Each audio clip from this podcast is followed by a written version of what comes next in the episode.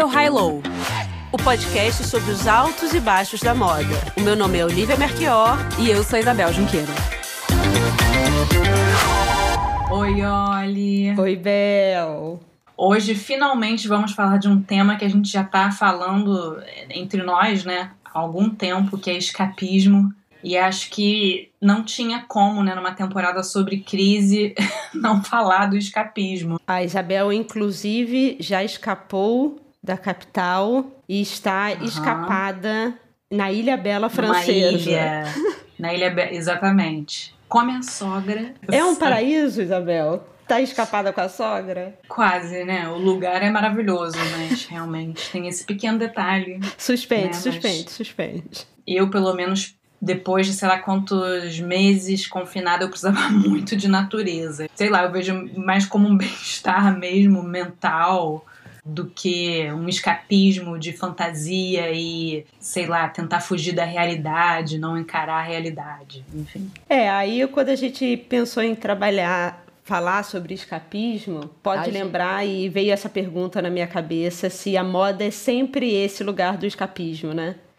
Porque a moda é essa construção do sonho, né, dos lugares. O luxo fala muito sobre, né, de você escapar da realidade. Só que aí eu lembrei que a gente inclusive já tem episódios que a gente fala da moda quando ela abre o olho e ela traz a gente para a realidade. O né? caso dos japoneses na década de 80, né, é. né, com as roupas pretas, desgastadas, é. desfeitas. E é. o Margiela depois, né, na periferia de Paris, falando não é sobre ostentação, é sobre né, botar o pé no chão e, e, e falar com as pessoas que estão à margem. Punk também, num, numa época ali da, da década de 70, 80, também trazendo a gente como moda puxando para baixo, mas o escapismo tem muito tem muita relação com a moda, muito. né? É, em, em, arte em geral, né? Eu tava pensando, bom, acho que o cinema talvez seja o mais escapista de todos. É, e aí. Não, só de você, só de você entrar numa sala escura e se deixar levar ali pro, pelo mundo pelo universo do filme. Eu, eu lembrei do, de um filme que eu amo do Woody Allen. Eu sei que ele está cancelado, porém Você amo tá esse filme. Que é a... diretor cancelado. Eu só, eu, só trago, eu, só trago, eu só trago cancelado, não é verdade? Mas eu realmente amo esse filme dele, que é o Rosa Púrpura do Cairo, de 1985, com a Mia Farrow. E é, o personagem da Mia Farrow, ela é de uma classe, acho que, se não me engano, tem um tempão que eu não assisto, de uma classe mais pobre. E, e o filme se passa durante a depre Grande Depressão, né? É, ela tem, e ela tem um marido que bate nela, ela tem uma vida muito ruim, e ela, mas ela foge todos os dias pro cinema para se encantar pelos pelas, pelas grandes estrelas de Hollywood. E ela vai todo dia ver os mesmos filmes e aí, de repente, os personagens começam a sair da tela. Por escapismo esse filme. É, de filme que me lembrou muito quando a gente começou a falar sobre o tema e estudar sobre o tema, veio aí o momento cabeção, né? O Stalker do Tarkovsky, que eu sei que é difícil, é lento, mas eu amo. assim, Solares eu acho que eu dormi umas cinco vezes até terminar o filme mas é um filme muito impressionante. É para ser assim, é para ser mais lento, né? Para te conduzir, para escapar realmente para o lugar dele. E para quem não conhece, o Stalker é, é um, é um filme de 79 e 80. Tem três personagens. Um é um escritor, né, que dá lugar ali ao, à arte. Cientista, um é um físico, que fala sobre, é, é, o lugar da ciência. E o outro que é um cara que vive bem à margem, é uma pessoa em situação ali muito, muito pobre, e é o lugar da fé. Então, esses três personagens, a arte, a ciência e a fé, vivem o, o, esse lugar completamente militarizado, destruído, onde as pessoas estão vivendo uma vida em preto ah, e branco. E o filme é todo sépia e preto. Né? Então é um filme amarelo que já é esteticamente muito interessante de ver. Esse esse homem da fé que é o stalker, né, que seria o perseguidor, né, em português a tradução seria quando alguém está te stalkeando, é a pessoa que está te perseguindo, né, está te olhando. E aí esse perseguidor, esse homem da fé, ele atravessa o homem da ciência e da arte para essa zona, que é um lugar místico, aonde dizem que um dia caiu um meteorito e esse meteorito fez com que quem conseguisse atravessar esse campo, natureza muito rica, diferente desse lugar sépia que eles vivem, eles vão atravessando essa natureza e aí eles chegam numa sala e essa sala pode realizar qualquer desejo que você tenha. Mas o filme faz grandes críticas a essa hiperracionalização né, da incapacidade de sonhar da ciência. Então, o cara da ciência, por exemplo, quer explodir a zona. O cara da arte, apesar de ser, né, de trabalhar com, com lúdico, ele também questiona o tempo inteiro que lugar é esse da zona, que a arte é feita pelo homem, ele não é um lugar né, místico e natural. E esse homem da fé que cria essa narrativa que você nunca sabe se o que vai acontecer ali na zona é verdade, não fala sobre eh, esse lugar da escapada. Inclusive, quando eles entram na zona, que eles têm que pegar um carro, fugir dos militares que estão cercando, porque ninguém... Eh, na hora que eles entram, o filme fica colorido. Isso é muito bonito. Então, assim, Olha. é a vida preto e branco, no caso, muito feia, muito ruim. E esse lugar, quando eles entram na zona colorida, onde a natureza é abundante. E só que é um lugar perigoso também. Então, é, é fantástico. Assim, é um filme muito, muito bonito. Lento, tá? Se preparem. É. Mas a maioria das séries de ficção que a gente vê hoje na Netflix saíram desse é. filme, então recomendo. Como você estava falando no filme, né, que é preciso sonhar, mas você acha que no momento que a gente está ainda, em alguns lugares acham que estão voltando para uma normalidade, mas atenção, né? Muita atenção, ainda estamos muito no meio dessa lambança que é essa pandemia. Você acha que agora é o momento de escapismo, de sonhar? Bel, eu vou te falar que tem, tem uma conta, né, que é da One Granary, que é aquela revista dos novos talentos, Sim. né? Que eu adoro. E a One Granary, ela fez um, um post no Instagram deles que é Doing fashion as, as normal, as usual, is lazy, uhum. né? Então, fazer moda agora como era feita antes é no mínimo preguiçoso. E aí depois ele é. até ele tem uma foto de uma raposa fazendo cocô e aí uma câmera tirando foto do cocô e aí eles botam raposa, mesões francesas, o cocôzinho, coleções é. resorts e a, é. e a maquininha de fotografar fala Vogue. assim, tipo... Mas assim, eu acho que é isso, né? É achar, ficar esperando que as coisas vão voltar para um lugar onde não vai rolar, né? A gente vai falar mais para frente das coleções que acabaram de ser desfiladas, né? De alta costura. Tem também algumas coleções cruise, né? Tem.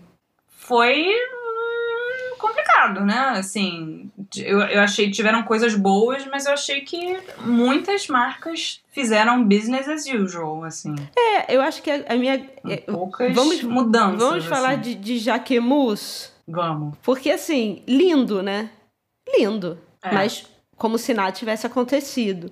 Inclusive, quando a gente vai falar de, de escapismo, é interessante trazer esse desfile, porque acho, o nome do desfile foi Campo dos Sonhos, não foi isso?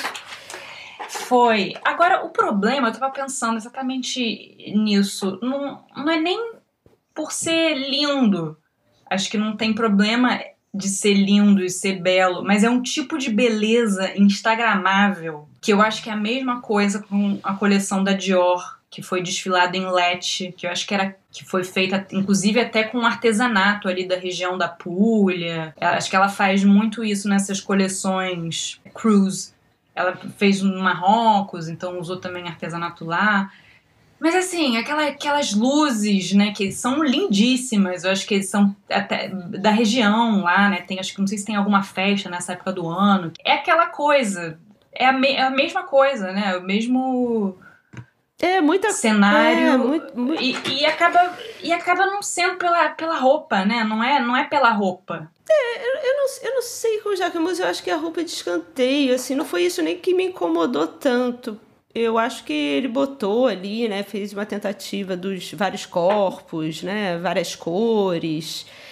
Mas eu acho que no momento que você tem o dinheiro para fazer aquilo, né? Para fazer aquele, aquele mega evento você, no momento de ruptura tão grande com esse sistema, você realmente não faz algo novo, né? Você é. não se propõe a pensar algo que seja realmente inovador, Né? Se você tem aquele dinheiro para fazer aquela apresentação, e eu vou te falar, assim, todo mundo, por mais que tenha sido presencial tão rapidamente, né? Muita gente ficou falando, questionando o fato de ah, tá vendo ali a foto, mas ninguém tá vendo a equipe é, como que ela está sendo tratada nos bastidores, que a equipe realmente está interagindo. Ele fez uma foto com a equipe toda junta, né, de máscara, mas a galera toda uhum. junta e tal.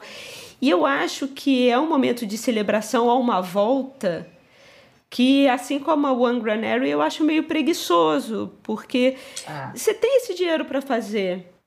Então, assim, por que não testar? Se a, se a moda é sobre inovação, é sobre pensar o novo, é sobre propor novas saídas, por que não investir isso em algo que não poderia ter sido feito ou que não, não foi feito antes? Então, sinceramente, assim, é isso. Parece que nada aconteceu. É vontade de esquecer um momento e tentar voltar para um estágio de, de vida, de mercado que dificilmente vai, vai se estabelecer novamente. É. Eu acho que é a mesma coisa, assim, com a coisa do, dos, dos desfiles virtuais, né? O, o tão aclamado, muita gente gostou também da apresentação do fashion film da, da Dior, falando das, dos mitos Muita gente adorou, Sim. adorou.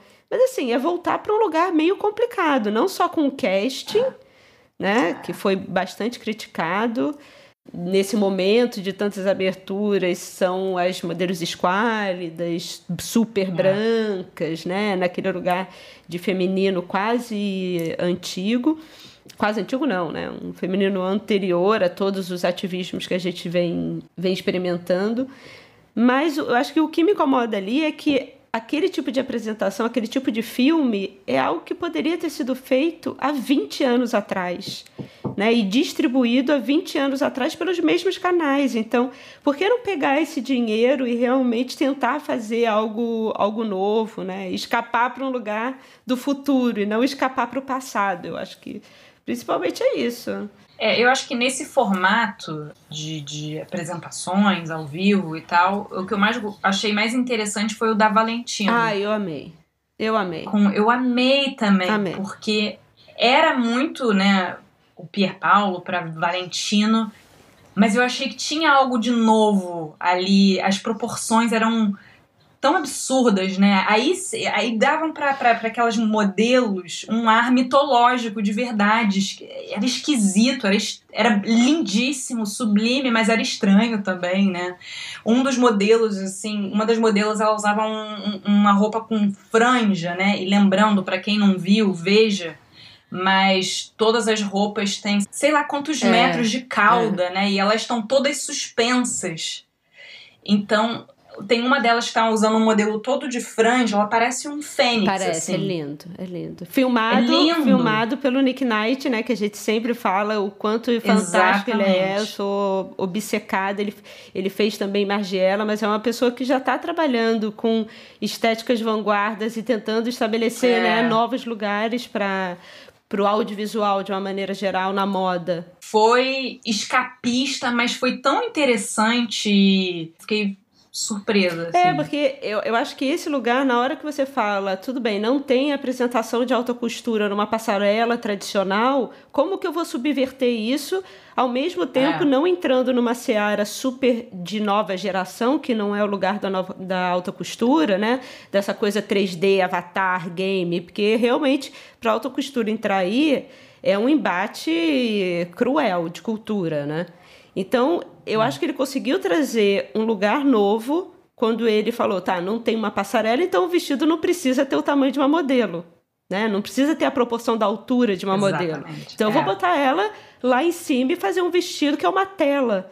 Então ele tá é. pensando, né? E aí tinha projeção. Ah, sim, porque no filme eles projetavam imagens. É. E além lindo. disso, ao vivo. É. Então tem todo. É, tem a relação do, do, hoje, da comunicação ao vivo que as pessoas estão experimentando no dia a dia. Ao mesmo tempo, tem a recriação de sair de uma passarela, então você poder trabalhar de uma forma mais livre em termos de proporções, em termos de ações ali, que você já não tem aquela plateia né, sentadinha esperando. E tem ainda a ideia de como você vai fazer as projeções e tornar aquilo bem onírico né, tendo esse lugar da alta costura, que eu acho que é o auge do escapismo, é na é. moda é alta costura, você, né, se pensar princesa, se pensar deusa, se pensar num lugar realmente fora da realidade, e, e também sem cair no problema de se colocar no, é, é, numa geração que não, não é da alta costura, né, e cair para gametização e tal. Então, o, só o fato de, de ser live, ser naquela qualidade, pensado de, de um impacto tão grande para uma tela, eu achei fenomenal, assim. É, é para mim foi Valentino e o outro foi o J.W. Anderson, que a gente já falou é. no outro, no último episódio, mas desde que a gente gravou, né, o último episódio, ele também lançou a coleção, a pré-coleção Primavera-Verão 2021 da Loewe, que eu acho que não tinha saído quando a gente tinha gravado, só tinha é, da marca dele, é. né? E ele fez algo parecido, porque para a marca dele ele fez aquele embrulho, né? Aquele um embrulho com tecidos e, enfim, com tudo que inspirou ele. E para a coleção masculina e feminina da Loewe, ele fez a mesma coisa. Ele botou numa caixa retalhos de tecidos, é, trilha sonora que inspirou e tudo mais. E as imagens são bem simples. É, são uns bonecos. Como é que chama esses bonecos de madeira? É o marionete. É, tipo é, uma marionete. É. Tipo é isso, tipo né? Isso, é um Super simples. Um, um e, só, e só a coleção, e a coleção, tanto feminina quanto masculina, assim, o trabalho de volume que ele fez é tão bonito. Ele se inspirou nas, nas é, luminárias do Noguchi, né? Tanto grande aqueles artista japonês. Aqueles arredondados, Nossa. a geometria é. que ele trouxe. É lindo, lindo. E eu tava é, lendo uma matéria da Robin Given, né, ela fazendo justamente um re recapitulativo aí dessa primeira semana de moda durante a pandemia. E ele fala para ela algo que eu gostei pro momento agora. Não necessariamente eu, eu concorde com isso em tempos normais, mas ele fala muito que a moda deveria ser mais humilde e um pouco mais quieta. Eu acho que para agora, pelo menos para mim, é, é, o que eu acho que o que eu acho que é justo.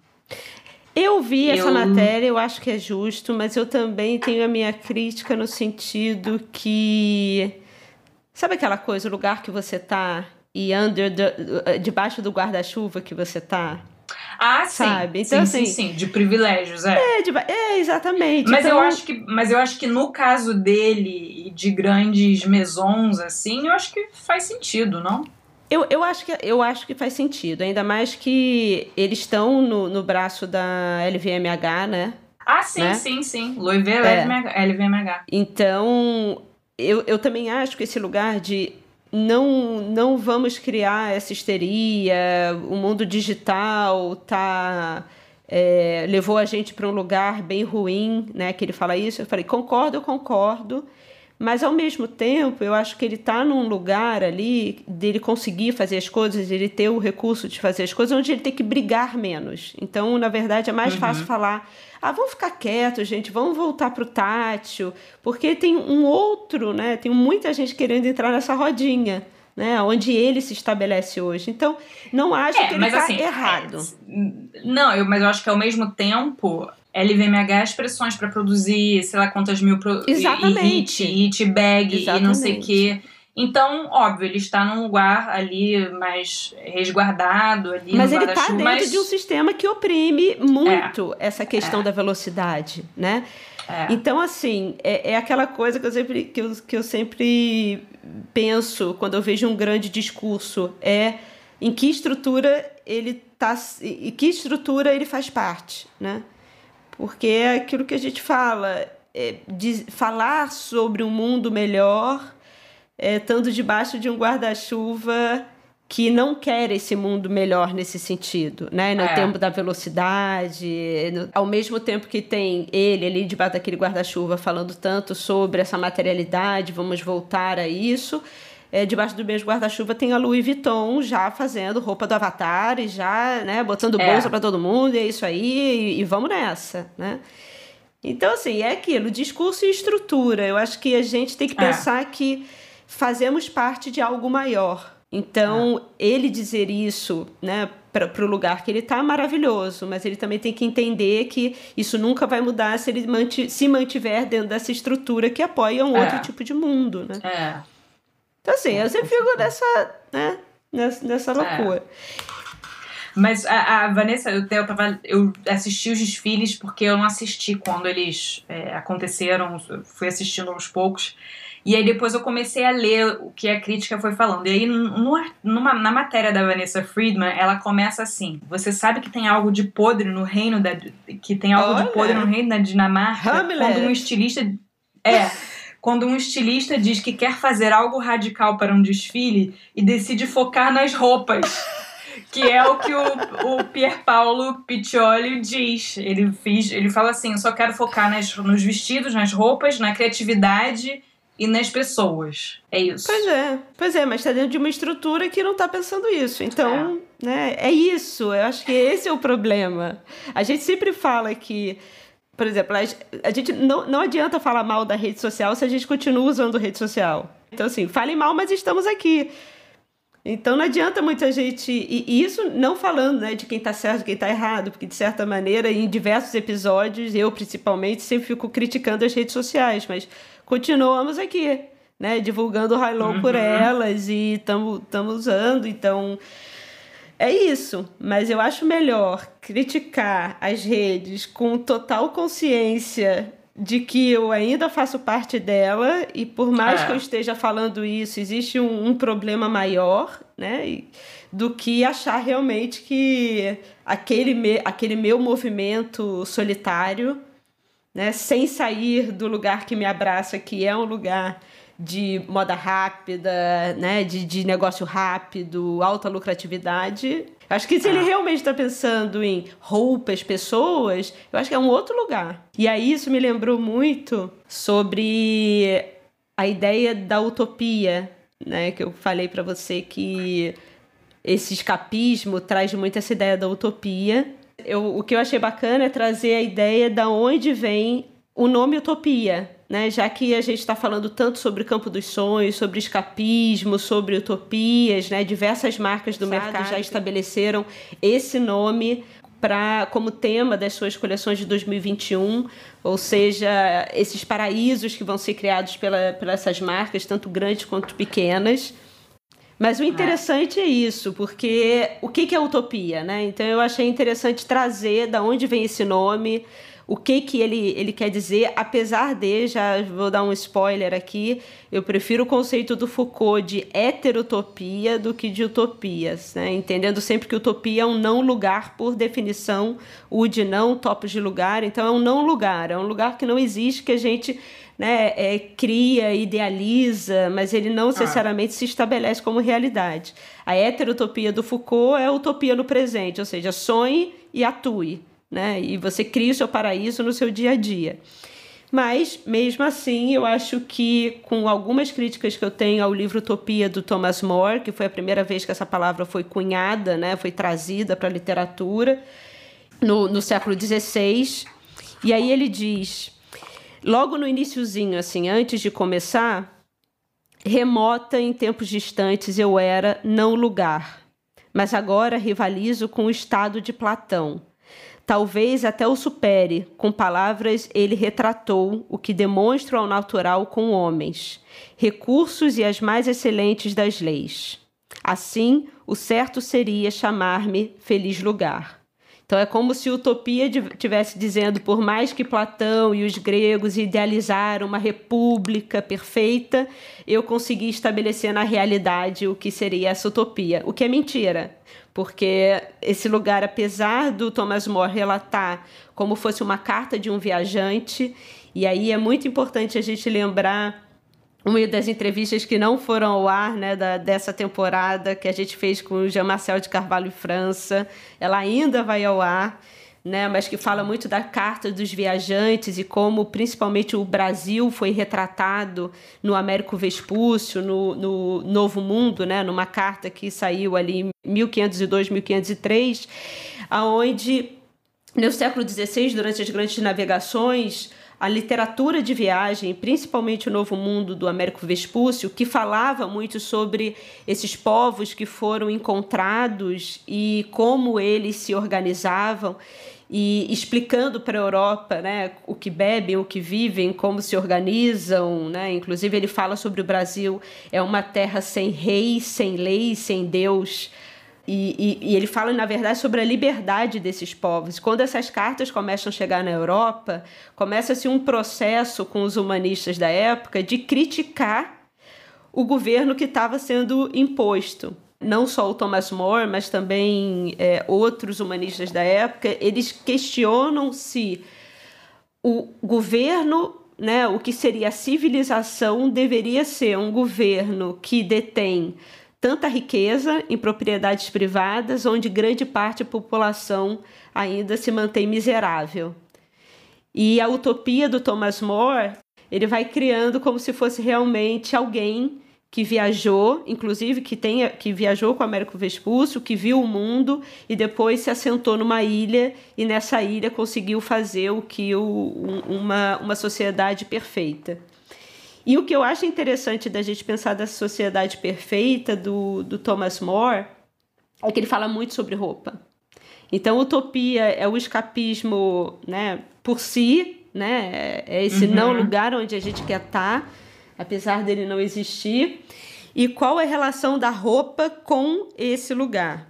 Primeiro, que ele começa a observar o que está acontecendo na Europa, né? todas as guerras que estão acontecendo, toda a, a, apropriação da, da terra, deixando muita gente miserável, os agricultores, os artesãos ficando realmente sem lugar para trabalhar e, e, e, tendo que prover é, sempre dinheiro e o seu trabalho para sustentar é, a ostentação da, da, da, realeza da sua época. A, a, estrutura do livro é o seguinte: são dois livros. A primeira é o Thomas More encontrando um cara chamado Rafael.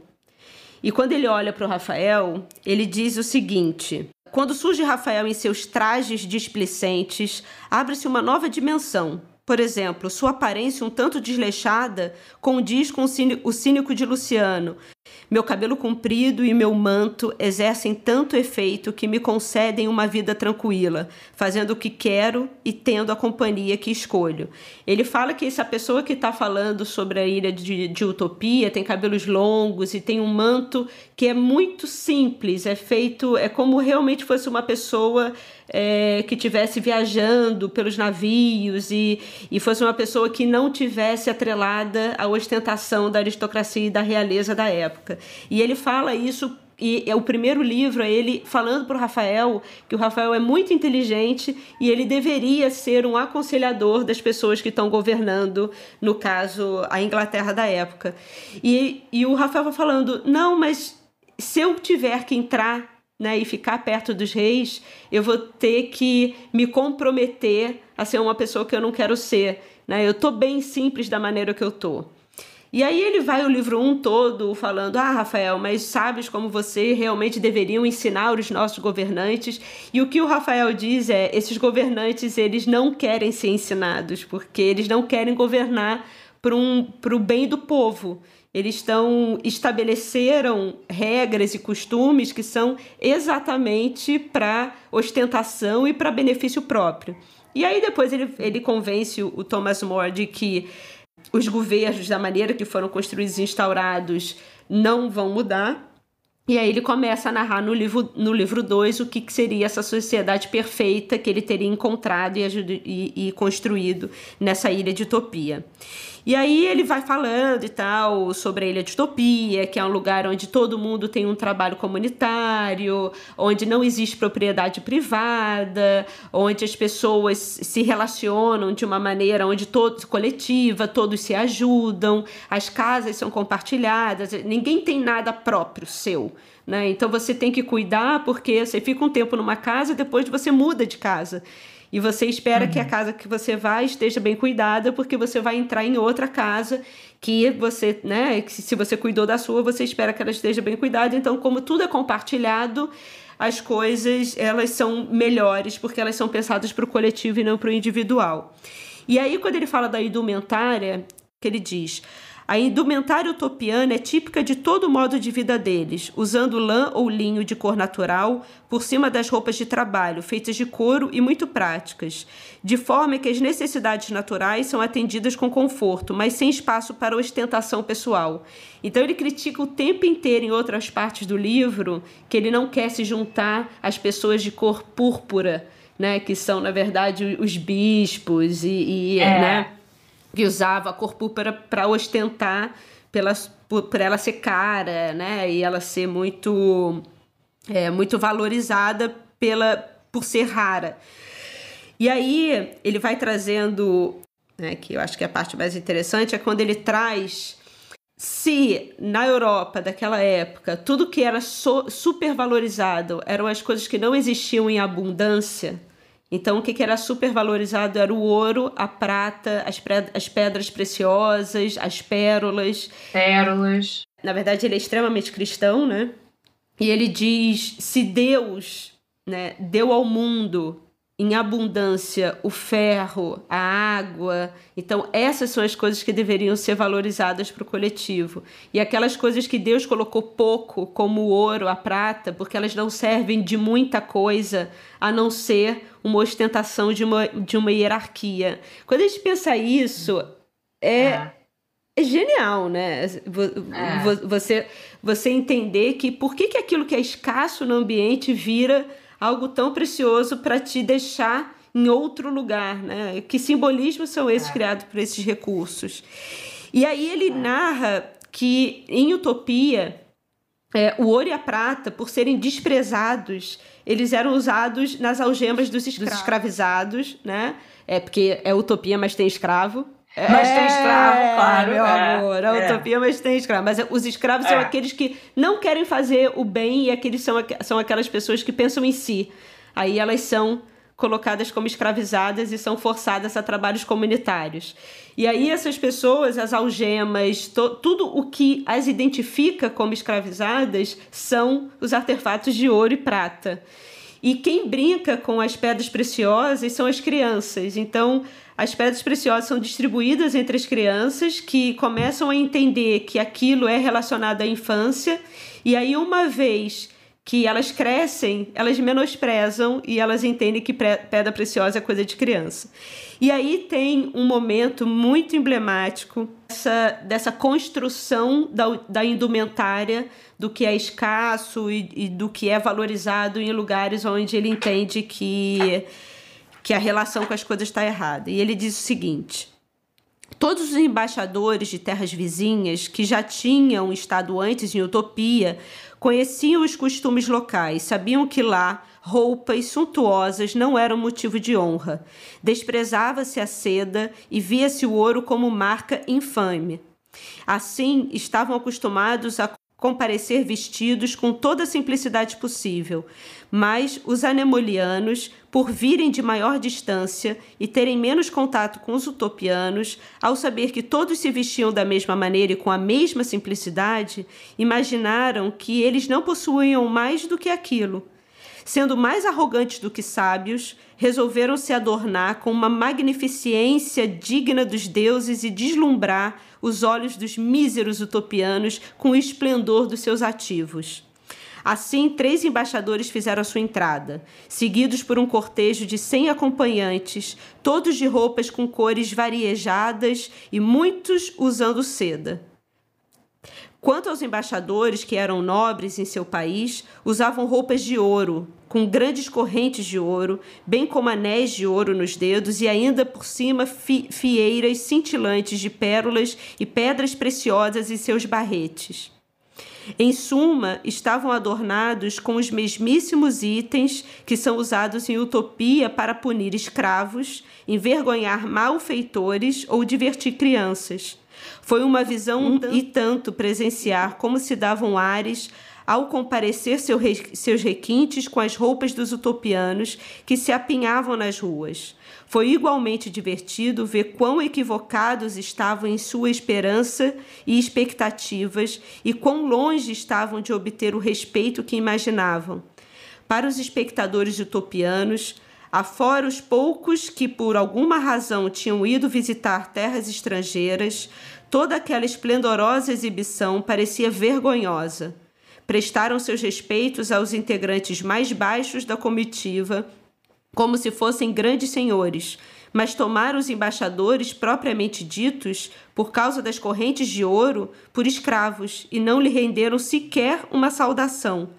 Quanto às crianças que já tinham passado da idade das pérolas e das pedras preciosas, ao ver as fileiras cintilantes nos barretes dos embaixadores, cutucavam a mãe e diziam: Vê só aquele bobão, mãe, ainda usando pérolas e joias como se fosse um menininho.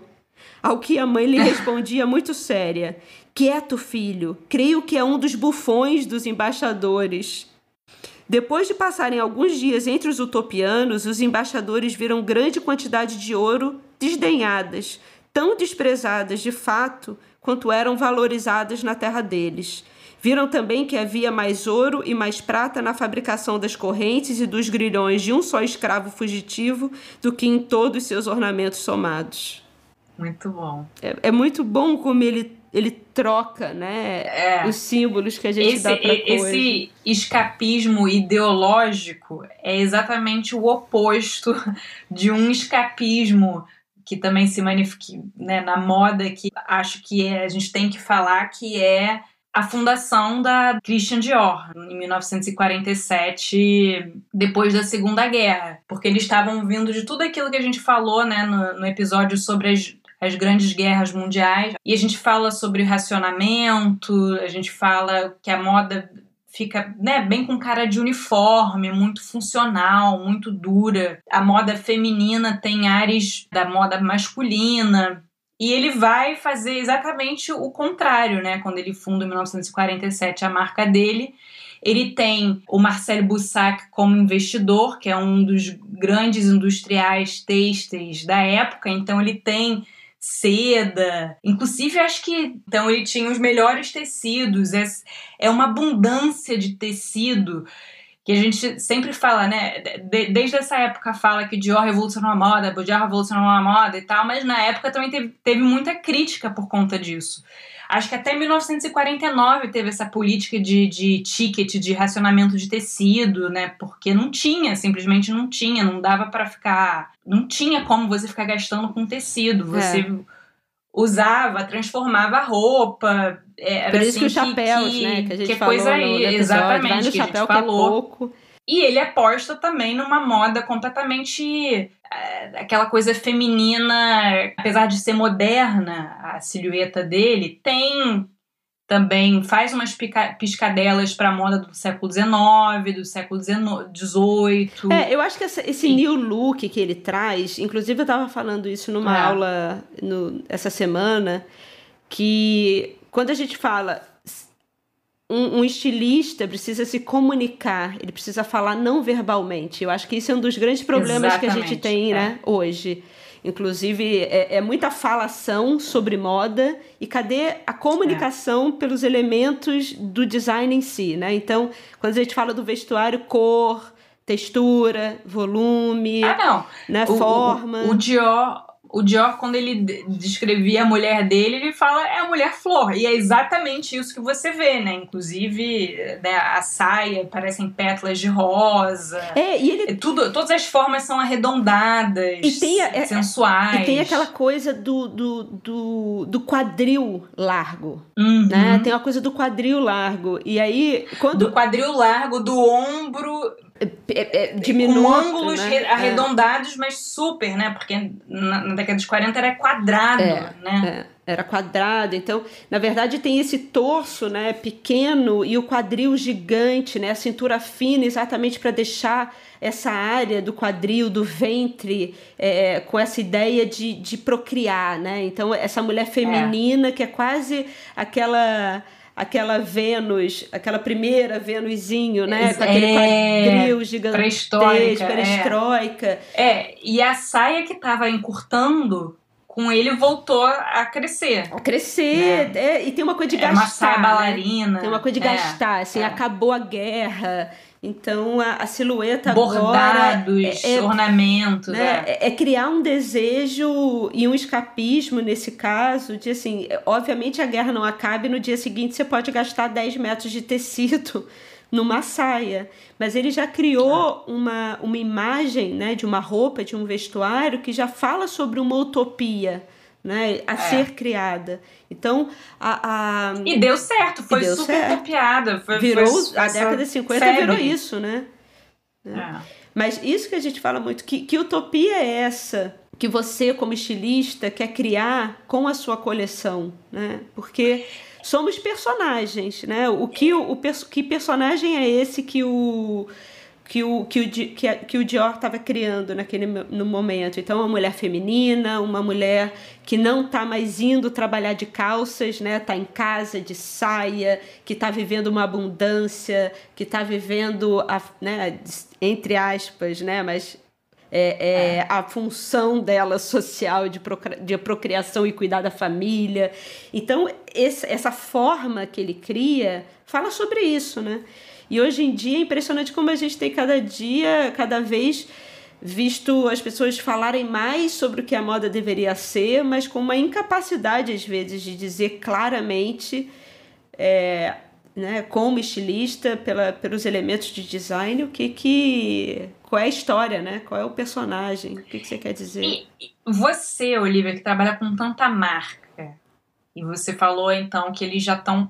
Utopia vai ser um tema que a gente vai ver bastante. Mas você tem ideia de que cara vai ter tenho, essa utopia pós-pandemia? Qual é? Então, isso que, isso que é interessante, porque utopia é sempre uma coisa muito pessoal. E isso que é muito bacana de ver na moda, porque se a gente entende as coleções de moda e as marcas como esses grandes escritores de novas narrativas, então, na verdade, o que eu estou vendo são vários livros sendo escritos e vários personagens sendo criados para a gente absorver. Então, tem alguns que estão, é uma utopia, pensando que o digital realmente é essa saída de um mundo que já está acabado. Acabou aqui, então vamos criar outro, né, em outro lugar. Uhum. Tem uma outra utopia que fala sobre uma relação muito mais próxima com a natureza, com os afetos, com as pessoas, uma busca da humanidade, um rechaçamento das, dos meios digitais. É, mas eu acho que a grande maioria traz uma utopia sempre pensando numa relação de sobrevivência. Isso é interessante. Então, tem marca falando sobre essas roupas que vão nos proteger é uma utopia distopia, sabe? Não é, uhum. não é uma distopia no sentido de que não vou acreditar em nada e o futuro é horrível, mas é uma utopia que também não é tão paradisíaca como Jaquemus quer trazer é uma utopia mais arraigada nos valores também distópicos que a gente tem vivido no presente. Então é interessante, porque em termos de design, a gente está falando de materiais protetores de alguma forma. Tem muito do aspecto surrealista também, de você entender o absurdo da vida. Então, já que é absurdo, eu vou chutar o balde, o que eu adoro, que você entende que se você morrer amanhã, é melhor que você é, não fique tão atrelado às convenções e tenha uma vida mais livre. E aí isso me lembrou muito uma pergunta que eu vou responder aqui no ar, porque é difícil a gente responder quando a gente recebe, né, Bel? Às vezes perguntas longas. É, às vezes é.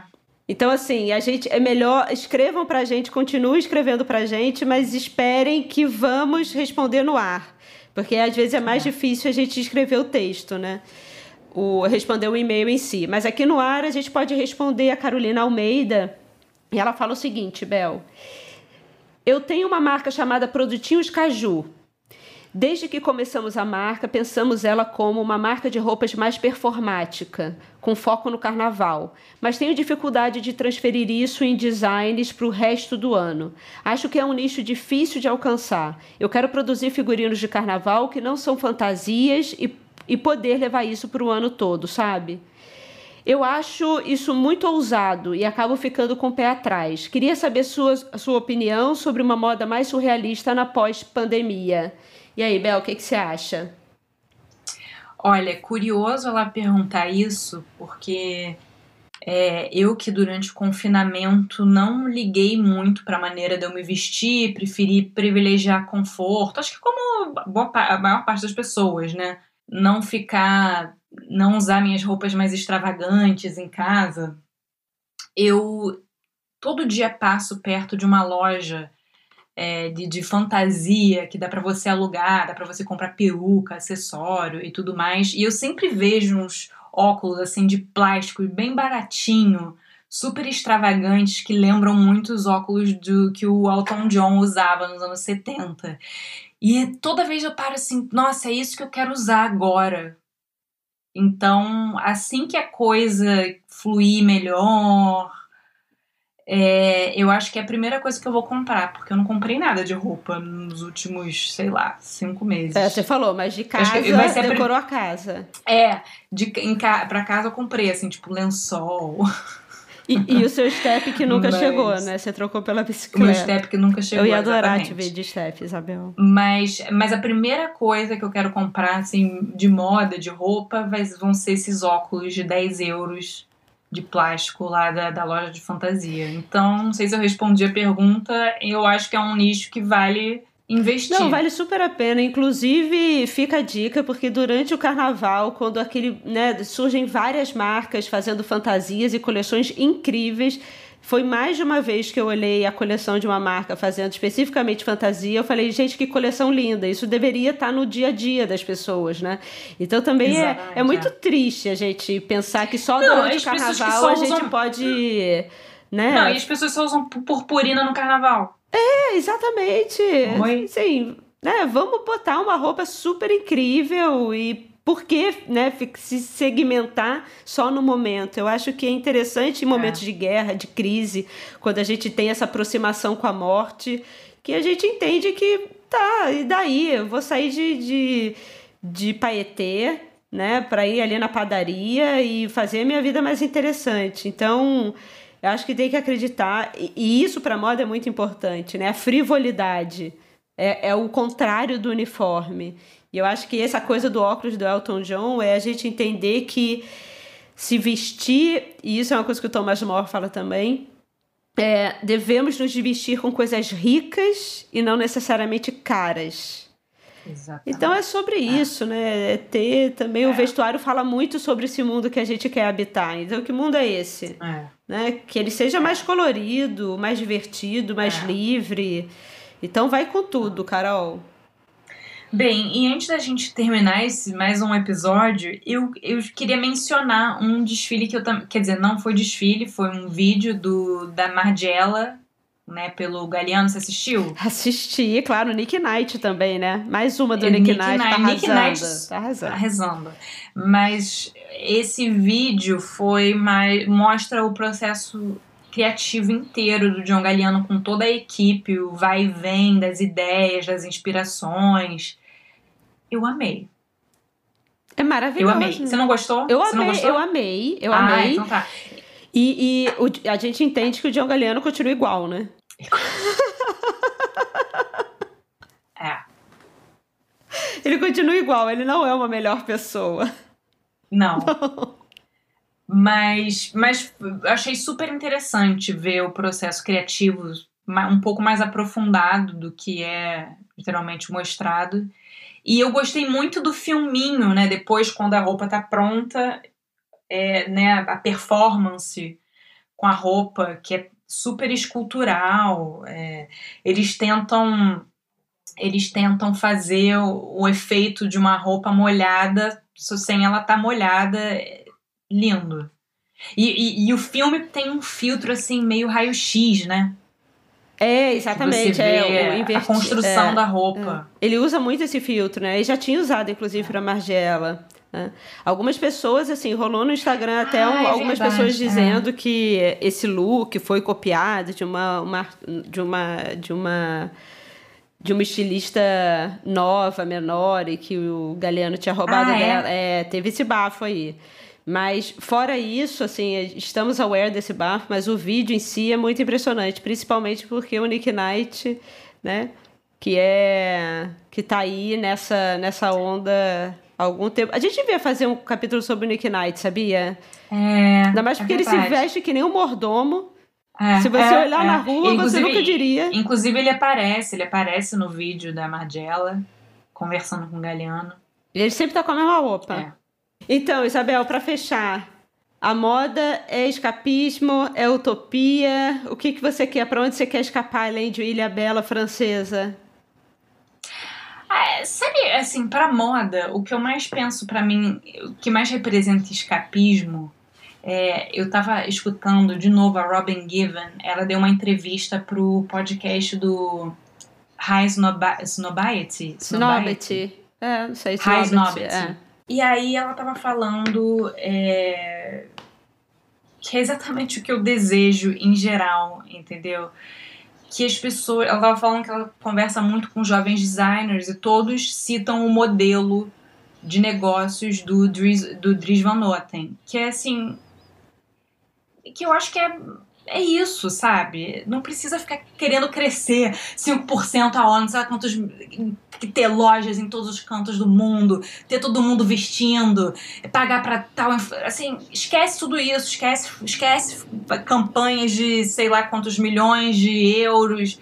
Esquece, entendeu? Faz uma, coisa, uma loja aqui, outra ali, tá bom alguns pontos de venda em torno do mundo, tá bom, faz uma é. roupa boa, interessante, entendeu? É. É isso. É. Acho... Tem uma, tem uma entrevista. Isso, isso para mim é escapismo. Pensar que as pessoas não precisem dominar o mundo, entendeu? É, e é isso. Dessa forma é como, agressiva. Como você se compromete na hora que você. A sua meta é, é um dinheirão, né? É. Porque se, se você. Se a sua meta for um dinheirão, uma casa que custa um dinheirão, uma bolsa que custa um dinheirão, uma marca você tem que se na bolsa de valores. Sabe essas coisas assim? É. Gente, para. É, são Por que, que você quer isso? Tipos de negócio e tipos de negócio, né? Mas é, eu acho que o principal é entender que não é o único caminho. E para isso, não, tem um vídeo magistral na internet que é o Darim, o ator argentino, que ele está sendo entrevistado por um cara, por um jornalista, e ele fala: por que, que você não foi para Hollywood quando você foi chamado? E o Darim fala, porque eu não quis. Ele falou, aí o jornalista dizia, não, mas você devia ter aceitado, porque é Hollywood. E aí o Darim fala, cara, mas eu tô numa boa, eu, a minha casa tá numa boa, minha família tá numa boa. Não, mas se você fosse para Hollywood, você ia ficar muito mais famoso. E aí chega uma hora que ele se irrita e fala, cara, se você quer ir pra Hollywood, ok, eu não preciso eu tô bem é. fazendo meus filmes menores, ah. né? Me comunicando com as pessoas que eu quero. Não preciso falar com todo mundo. Não, todo mundo, não preciso ter esse casão em Hollywood, tô fora. E é muito é. bonito, é. assim. Então é isso, né? É a gente entender, né? Escapar também e construir um futuro mais leve pra gente. Eu acho que é isso. Né? É.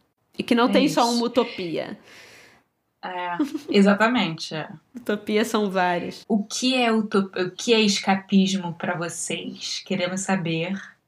O que que você tá fazendo para escapar, Olivia, da realidade? Inventando troço. Ou você não tá né? conseguindo? Não, eu É, fico inventando troço. É. Não, mas é isso. Eu acho que é inventar troço, assim, inventar sarna pra se coçar. Mas é isso, gente. Botar, é, como diria minha mãe, né? O diabo não entra na cabeça cheia. Sei lá, o diabo não faz em alguma coisa, assim. Em, se, né? se inventar troço, o diabo não vem. Acho que é isso.